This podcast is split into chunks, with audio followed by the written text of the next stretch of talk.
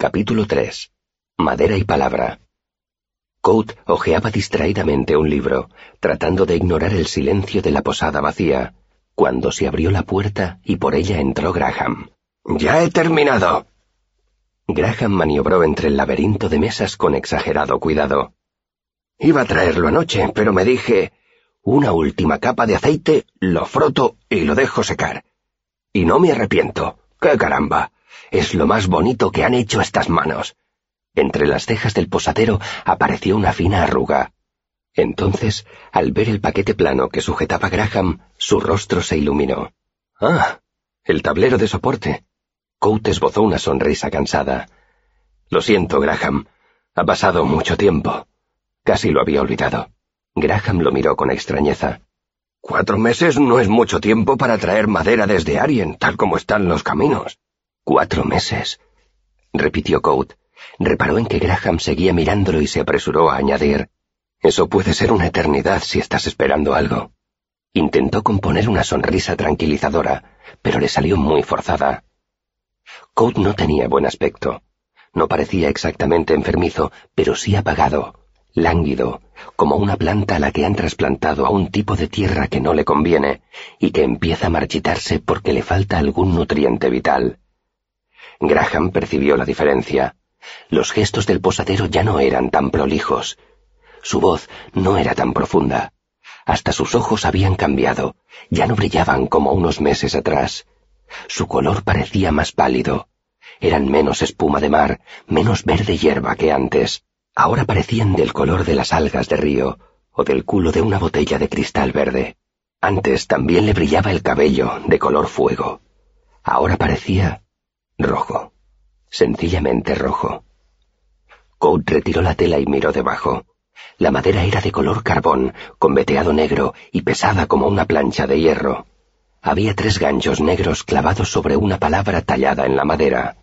Delirio, leyó Graham. Extraño nombre para una espada. Coat asintió tratando de borrar toda expresión de su semblante. ¿Cuánto te debo? preguntó en voz baja. Graham caviló unos instantes. Después de lo que me diste para pagar la madera... Un atisbo de astucia brilló en sus ojos. Uno con tres. Coat le dio dos talentos. Quédate el cambio. Es una madera difícil de trabajar. Sí que lo es, replicó Graham con cierta satisfacción. Dura como la piedra bajo la sierra, y con el formón como el hierro. Las voces que llegué a dar. Y luego no podía quemarla. Ya me he fijado dijo Coat con un destello de curiosidad, y pasó un dedo por el oscuro surco de las letras en la madera. ¿Cómo lo has conseguido? Bueno, respondió Graham con petulancia. Cuando ya había malgastado medio día, la llevé a la herrería. El muchacho y yo conseguimos marcarla con un hierro candente. Tardamos más de dos horas en grabar las letras. No salió ni una voluta de humo, pero apestaba a cuero viejo y a trébol. La condenada. ¿Qué clase de madera es esa que no arde? Graham esperó un minuto, pero el posadero no daba señales de haberlo oído. ¿Y dónde quieres que lo cuelgue? Coat despertó lo suficiente para mirar en torno a sí. Creo que eso ya lo haré yo, dijo. Todavía no he decidido dónde voy a ponerlo. Graham dejó un puñado de clavos de hierro y se despidió del posadero. Coat se quedó en la barra pasando distraídamente las manos por el tablero de madera y por la palabra grabada en él. Poco después, Bast salió de la cocina y miró por encima del hombro de su maestro. Hubo un largo silencio que parecía un homenaje a los difuntos. Al final, Bast habló. ¿Puedo hacerte una pregunta, Reggie? Coat sonrió con amabilidad. Por supuesto, Bast. ¿Una pregunta molesta? Esas suelen ser las únicas que merecen la pena. Se quedaron otra vez en silencio contemplando el objeto que reposaba sobre la barra, como si trataran de guardarlo en la memoria. Delirio. Bass luchó consigo mismo unos instantes. Abrió la boca, la cerró, puso cara de frustración y repitió todo el proceso. Suéltalo ya, dijo Coat. ¿En qué pensabas? preguntó Bass con una extraña mezcla de confusión y preocupación. Coat tardó mucho en contestar. Tengo tendencia a pensar demasiado, Bast. Mis mayores éxitos fueron producto de decisiones que tomé cuando dejé de pensar e hice sencillamente lo que me parecía correcto aunque no hubiera ninguna buena explicación para lo que había hecho. Compuso una sonrisa nostálgica. aunque hubiera muy buenas razones para que no hiciese lo que hice. Bast se pasó una mano por un lado de la cara. Entonces, ¿intentas no adelantarte a los acontecimientos? Code vaciló un momento. Podríamos decirlo así, admitió. Yo podría decir eso, Reshi, dijo Bast con aire de suficiencia. Tú, en cambio, complicarías las cosas innecesariamente. Coates se encogió de hombros y dirigió la mirada hacia el tablero. Lo único que tengo que hacer es buscarle un sitio, supongo. ¿Aquí fuera? Bast estaba horrorizado. Coates sonrió con picardía y su rostro recuperó cierta vitalidad. Por supuesto, dijo regodeándose al parecer con la reacción de Bast. Contempló las paredes con mirada especulativa y frunció los labios. ¿Y tú? ¿Dónde la pondrías? En mi habitación, contestó Bast. Debajo de mi cama. Couta sintió distraídamente, sin dejar de observar las paredes. Pues ve a buscarla. Hizo un leve ademán de apremio, y Bast salió a toda prisa y claramente contrariado. Cuando Bast volvió a la habitación con una vaina negra colgando de la mano, sobre la barra había un montón de botellas relucientes, y Coat estaba de pie en el mostrador, ahora vacío, montado entre los dos pesados barriles de roble. Coat, que estaba colocando el tablero sobre uno de los barriles, se quedó quieto y gritó, consternado. Ten cuidado, Bast. Eso que llevas en la mano es una dama, no una moza de esas con las que bailas en las fiestas de pueblo. Bast se paró en seco, y obediente cogió la vaina con ambas manos antes de recorrer el resto del camino hasta la barra. Coat clavó un par de clavos en la pared, retorció un poco de alambre y colgó el tablero. Pásamela, ¿quieres? Dijo con una voz extraña. Bast la levantó con ambas manos, y por un instante pareció un escudero ofreciéndole una espada a un caballero de reluciente armadura. Pero allí no había ningún caballero, sino solo un posadero, un hombre con un delantal que se hacía llamar Coat. Coat cogió la espada y se puso de pie sobre el mostrador, detrás de la barra. La sacó de la vaina con un floreo. La espada, de un blanco grisáceo, relucía bajo la luz otoñal de la habitación. Parecía nueva. No tenía melladuras ni estaba oxidada. No había brillantes arañazos en la hoja, pero aunque no estuviera deteriorada, era antigua, y pese a ser evidente que era una espada, tenía una forma insólita. Al menos ningún vecino del pueblo la habría encontrado normal. Era como si un alquimista hubiera destilado una docena de espadas y cuando se hubiera enfriado el crisol hubiese aparecido aquello en el fondo. Una espada en su estado puro. Era fina y elegante. Era mortífera como una piedra afilada en el lecho de un río de aguas bravas. Coat la sostuvo un momento. No le tembló la mano. Entonces colgó la espada en el tablero. El metal blanco grisáceo brillaba sobre la oscura madera de roa. Aunque se veía el puño, era lo bastante oscuro para que casi no se distinguiera de la madera. La palabra que estaba grabada debajo, negra sobre la negra madera, parecía un reproche. Delirio. Coat bajó del mostrador y Bast y él se quedaron un momento lado a lado mirando hacia arriba en silencio. La verdad es que es asombrosa, dijo entonces Bast, como si le costara admitirlo. Pero... Dejó la frase inacabada, buscando las palabras adecuadas. Se estremeció. Coat le dio una palmada en la espalda con extraña jovialidad. No te molestes por mí. Parecía más animado, como si la actividad le proporcionara energía. Me gusta, dijo con repentina convicción, y colgó la vaina negra de uno de los ganchos del tablero. Había pocas cosas que hacer. Limpiar las botellas y ponerlas de nuevo en su sitio, preparar la comida, fregar los cacharros. Durante un rato hubo una atmósfera alegre y ajetreada. Los dos conversaron de asuntos sin mucha relevancia mientras trabajaban, y aunque ambos iban sin parar de un lado para otro, resultaba evidente que eran reacios a terminar cualquier tarea que estuvieran a punto de completar, como si temiesen el momento en que terminarían el trabajo y el silencio volvería a llenar la habitación. Entonces ocurrió algo inusual. Se abrió la puerta y el ruido inundó la roca de guía como una suave marea. Fue entrando gente, charlando y descargando fardos. Buscaron mesas y dejaron las capas en los respaldos de las sillas. Un individuo que llevaba una gruesa cota de malla se quitó la espada desabrochándose el cinto y la apoyó contra una pared. Dos o tres hombres llevaban cuchillos en la cintura. Cuatro o cinco pidieron bebidas. Coat y Bast se quedaron mirándolos un momento y rápidamente se pusieron a trabajar. Coat, sonriente, empezó a servir bebidas. Bast salió afuera para ver si había caballos que hubiera que llevar a los establos. Pasados diez minutos, la posada parecía otro sitio. Las monedas tintineaban sobre la barra, aparecieron bandejas con queso y fruta y colgaron un caldero de cobre a hervir en la cocina. Los hombres cambiaron de sitio mesas y sillas para acomodar mejor al grupo de casi una docena de personas. Coat iba identificándolos a medida que entraban. Dos hombres y dos mujeres. Carreteros curtidos tras años viviendo en los caminos y felices de poder pasar una noche al abrigo del viento. Tres guardias de mirada severa que olían a hierro. Un calderero barrigudo, de sonrisa fácil, con la que exhibía los pocos dientes que le quedaban. Dos jóvenes, uno rubio y otro moreno, bien vestidos y de habla educada. Viajeros que habían sido lo bastante sensatos para juntarse con un grupo más grande que les brindaría protección en el camino. Les llevó una o dos horas instalarse. Regatearon los precios de las habitaciones. Empezaron a discutir amistosamente sobre quién dormiría con quién. Fueron a buscar lo indispensable a los carromatos y a las alforjas. Pidieron que les prepararan bañeras y se les calentó agua. Se llevó heno a los caballos y Coat llenó de aceite todas las lámparas. El calderero salió precipitadamente afuera para aprovechar la última luz del día. Recorrió las calles del pueblo con su carro de dos ruedas tirado por una mula. Los niños lo rodearon, pidiéndole caramelos, historias y ardites. Cuando comprendieron que no iban a sacarle nada, la mayoría perdió el interés formaron un círculo con un niño en el centro y empezaron a dar palmadas al son de una canción infantil que ya era antiquísima cuando la cantaban sus abuelos. Cuando de azul se tiñe el fuego del hogar, ¿cómo podemos actuar? ¿Cómo podemos actuar? Salgamos corriendo, escondámonos huyendo.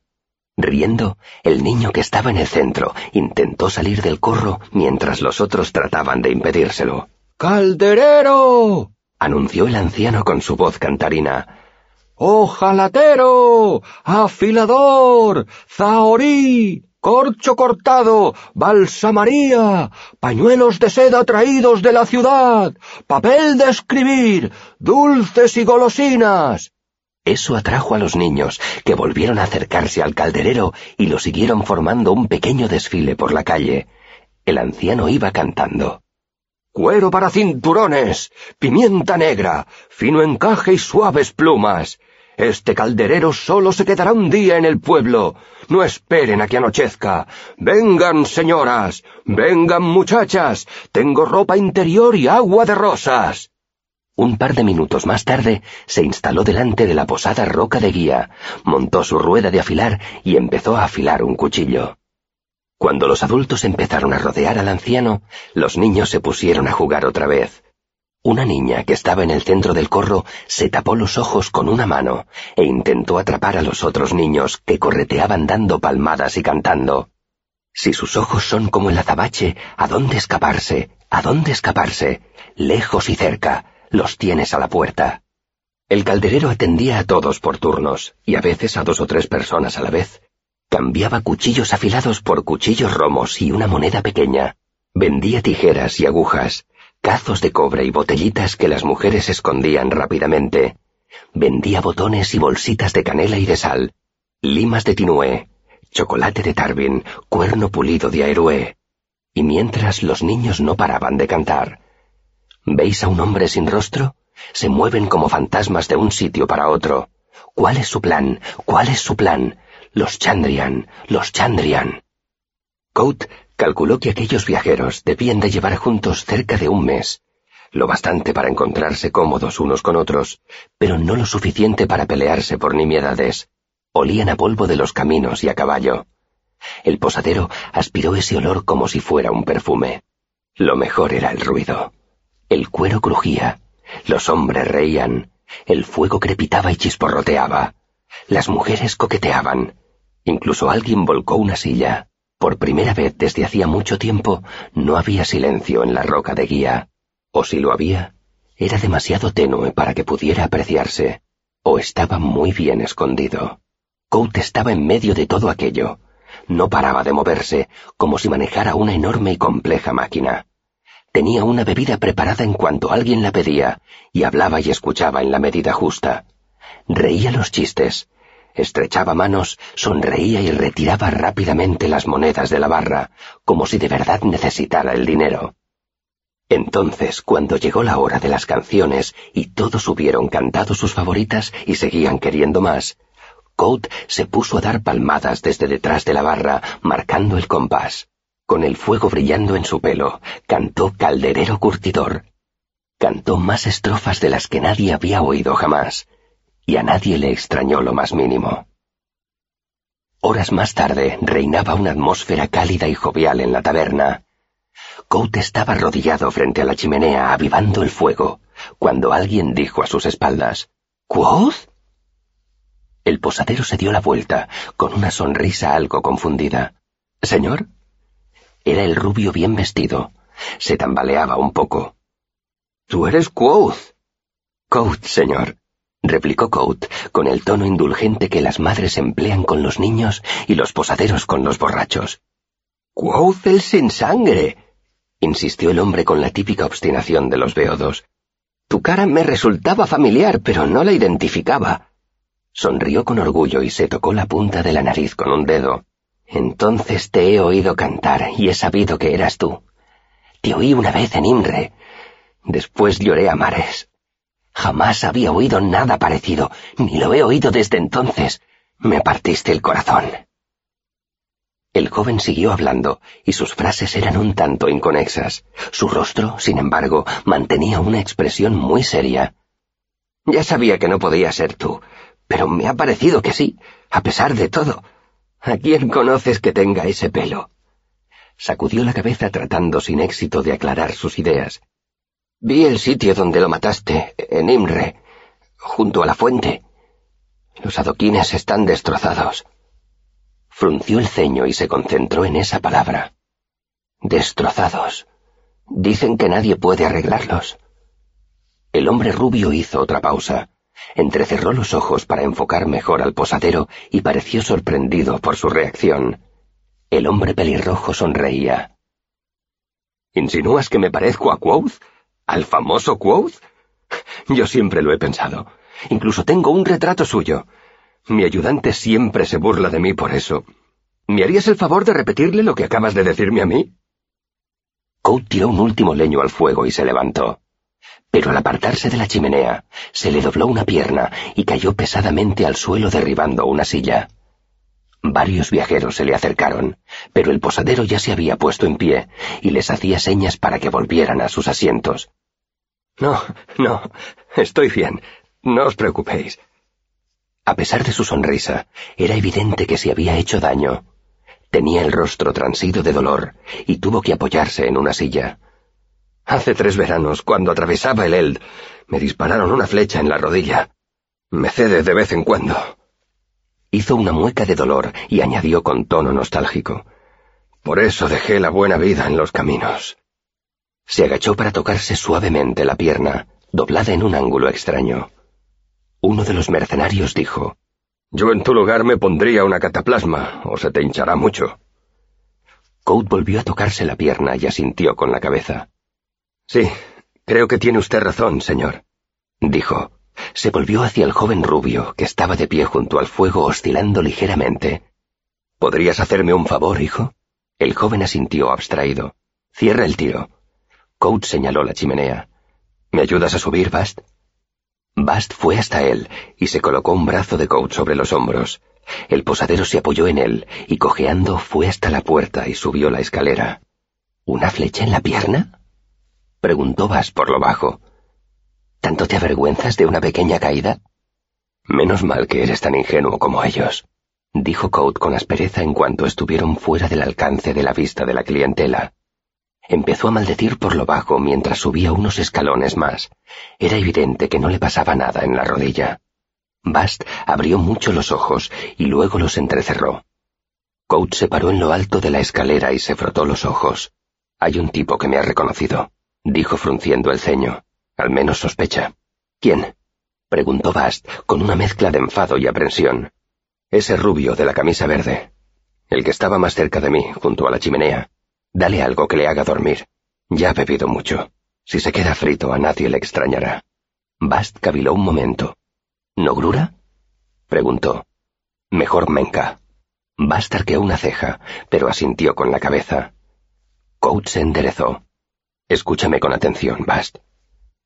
Bast parpadeó una vez y asintió con la cabeza. Habló resuelta y decididamente. Era escolta municipal de Rallien. Me hirieron unos bandidos cuando defendía una caravana. Una flecha en la rodilla. Hace tres años. En verano. Hice bien mi trabajo. Un comerciante ceáldico agradecido me dio dinero para montar una posada. Se llama Deolán. Habíamos viajado juntos desde Purvis. Menciónalo de pasada. ¿Lo tienes? Te he escuchado con atención, respondió Vas con formalidad. Ya puedes bajar. Media hora más tarde, Vas llevó un cuenco a la habitación de su maestro y le aseguró que abajo todo iba bien.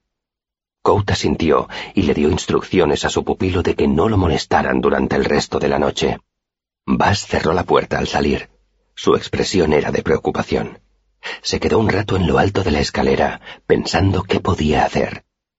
Resulta difícil decir qué era lo que tanto preocupaba a Bast. No se apreciaba ningún cambio en la actitud de Coat, salvo que se movía un poco más despacio, quizá, y que la pequeña chispa que la actividad de esa noche había prendido en sus ojos se había apagado un poco. De hecho, apenas se veía ya. De hecho, podía no haber existido nunca. Coates se sentó delante del fuego y se comió la comida con movimientos mecánicos, como si sencillamente buscara un sitio en su interior donde depositarla. Después del último bocado, se quedó sentado con la mirada perdida. No se acordaba de qué había comido ni de qué sabor tenía. El fuego crepitó. Coat parpadeó y miró alrededor. Se miró las manos, recogidas una dentro de la otra sobre su regazo. Pasados unos instantes, las levantó y las abrió como si quisiera calentarlas a la lumbre. Eran unas manos elegantes, con dedos largos y delicados. Las observó atentamente, como si esperara que hiciesen algo por propia iniciativa. Entonces las bajó de nuevo al regazo, recogidas, y siguió contemplando el fuego. Así permaneció, inexpresivo, inmóvil, hasta que en la chimenea solo quedaron cenizas grises y unas brasas que ardían débilmente. Cuando estaba desvistiéndose para acostarse, el fuego llameó. La luz rojiza descubrió unas débiles líneas en su cuerpo, en la espalda y en los brazos. Todas las cicatrices eran lisas y plateadas, y los surcaban como rayos, como rastros de dulces recuerdos. La llamarada del fuego las iluminó brevemente todas, las antiguas y las nuevas. Todas las cicatrices eran lisas y plateadas, excepto una. El fuego parpadeó y se apagó. El sueño recibió a Coat como un amante en una cama vacía. Los viajeros partieron a la mañana siguiente, temprano. Bast los atendió y les explicó que a su amo se le había hinchado mucho la rodilla y que no se veía con ánimos de bajar la escalera tan pronto. Todos lo entendieron, salvo el joven rubio, que estaba demasiado atontado para entender nada. Los guardias se sonrieron y pusieron los ojos en blanco, mientras el calderero soltaba un sermón improvisado sobre la abstinencia de bebidas alcohólicas.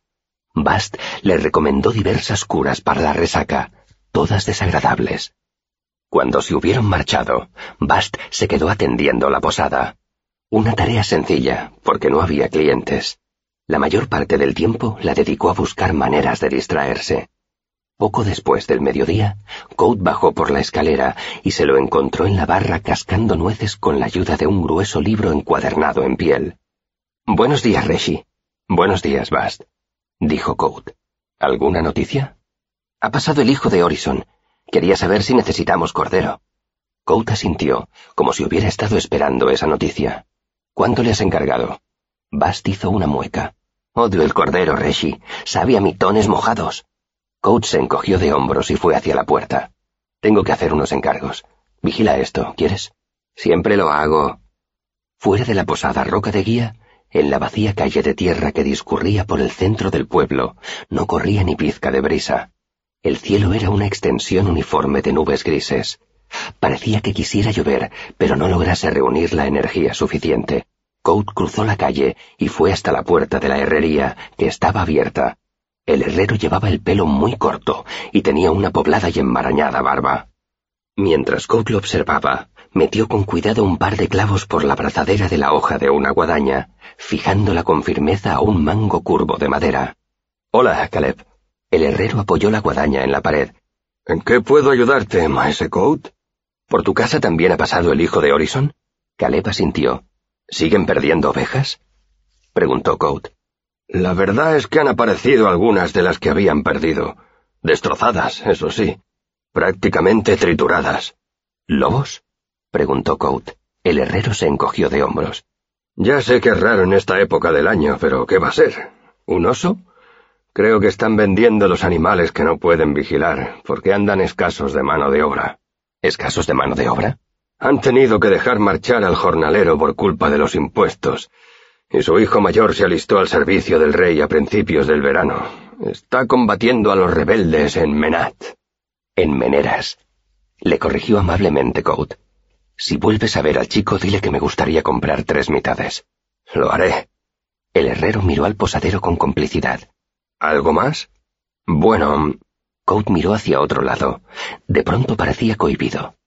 Me preguntaba si tendrías por ahí alguna barra de hierro dijo sin mirar al herrero a los ojos. No hace falta que sea bonita. Un trozo de hierro vasto me serviría. Caleb chascó la lengua. No sabía si vendrías. El viejo Cobb y los demás pasaron anteayer. Fue hasta un banco de trabajo y levantó un trozo de lona. Hice un par de más por si acaso.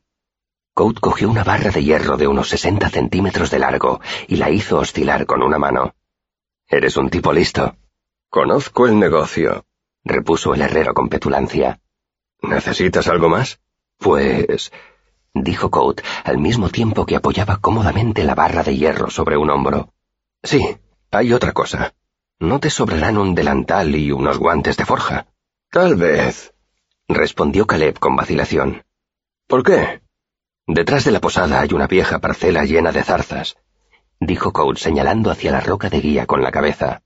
Creo que voy a desbrozarla para plantar un huerto el año que viene, pero no quiero despellejarme vivo. El herrero asintió e hizo señas a Coat para que lo siguiera a la trastienda. Tengo los viejos, dijo mientras desenterraba un par de pesados guantes y un acartonado delantal de cuero. Ambos estaban chamuscados en varios sitios y manchados de grasa. No son bonitos, pero supongo que te protegerán un poco. ¿Cuánto quieres por ellos? preguntó Coat sacando su bolsa.